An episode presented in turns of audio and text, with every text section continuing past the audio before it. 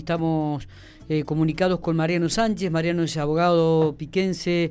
Eh, Mariano, vamos a hablar en, relación al tema de este procedimiento que hubo hace unos días atrás, creo que el día viernes o sábado por la noche, en una iglesia evangélica La Hermosa, donde personal policial se hizo presente con una orden de la justicia y allanaron y retiraron creo que todo lo que tiene que ver con los instrumentos musicales o instrumentos o, sistemas de audio.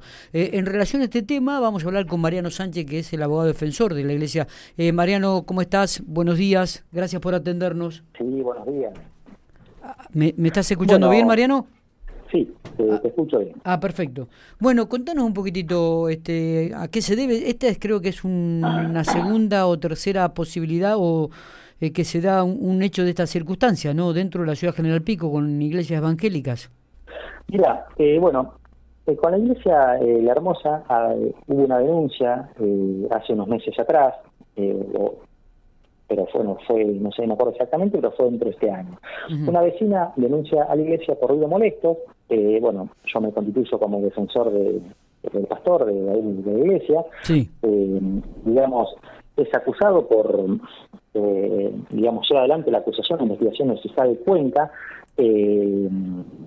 por el juzgado contravencional, dado que infringía supuestamente el artículo 97, inciso 1 del Código Contravencional, que habla de los ruidos molestos que ocasione un vecino, ¿no? Un vecino o cualquier eh, local. Eh, bueno, la cuestión es que vamos a vamos a juicio. Eh, ellos como prueba tienen la denuncia, tenían la denuncia de una vecina y un, un video que había juntado la, la vecina y algún otro testimonio, ¿no? Sí. por ahí el inconveniente viene que el juez se valió eh, absolutamente de, esta prueba testimonial y de el video que adjuntó la vecina. Nosotros como defensa dijimos que eh, hay una ley provincial, o sea, este artículo 97 del Código Contravencional remite, dice, si ruido molesto, palabra más, palabra menos, ¿no? Eh, en contra de los reglamentos provinciales será condenado a multa, clausura. Bueno, la pregunta es, ¿cuáles son los reglamentos provinciales que remite la norma. Eh, justamente es la ley provincial 1630 que estipula cuáles son los diferentes niveles de sonidos eh, en horarios y zonas, ¿no? Y bueno, en líneas generales eh, estipula que un local puede llegar a emitir sonidos hasta 65 decibeles. Más de allá son molestos y dice que la autoridad de aplicación es la municipalidad la cual tiene que ir y medir con un decibelímetro para poder corroborar que realmente exceda eh, lo permitido, ¿no? Justamente, bueno, eh, digamos, nuestra eh, nuestra defensa fue que el juez nunca, o sea, tanto el, digamos el, fiscal dentro de la investigación, nunca, ni el juez para corroborar, nunca mandaron a medir los decibeles. O sea que eh, básicamente se valieron de un testimonio de, la vecina, de un video, algún testigo, pero eh, nunca se valieron de la objetividad de, la norma. La ley dice que se debe medir a través de la municipalidad para poder corroborar, ¿no? Esto es como que mañana te llega una multa de tránsito por alta velocidad y voy a, che, a ver, ¿dónde está la medición del radar? Eh, no, no, no hay medición del radar. fue la, una vecina que nos dijo que pasaste rápido. exactamente lo mismo. ¿Viste? Y justamente, eh, justamente eh, esa fue nuestra, esa fue nuestra, nuestra defensa, ¿no? El municipio, hay una ordenanza local la cual nosotros eh, en su momento oficiamos a la municipalidad, presentamos como testigo que informaran cuál era la ordenanza de acá de la ciudad de General Pico, que estipulaba el tema de ruido molesto, y la municipalidad se declaró incompetente porque las iglesias evangélicas, como no están habilitadas por el, por el municipio, por lo tanto, ellos no pueden, eh, no pueden eh, controlar, digamos, eh, la ordenanza. Sí pueden medir la ley provincial porque ellos son autoridad de, Contralor, ¿no? Indicado por la misma ley. Bueno, eso por un lado. Sí. Y lo del sábado, en realidad, porque la sentencia esta de la denuncia todavía no está firme, está todavía en etapa de apelación.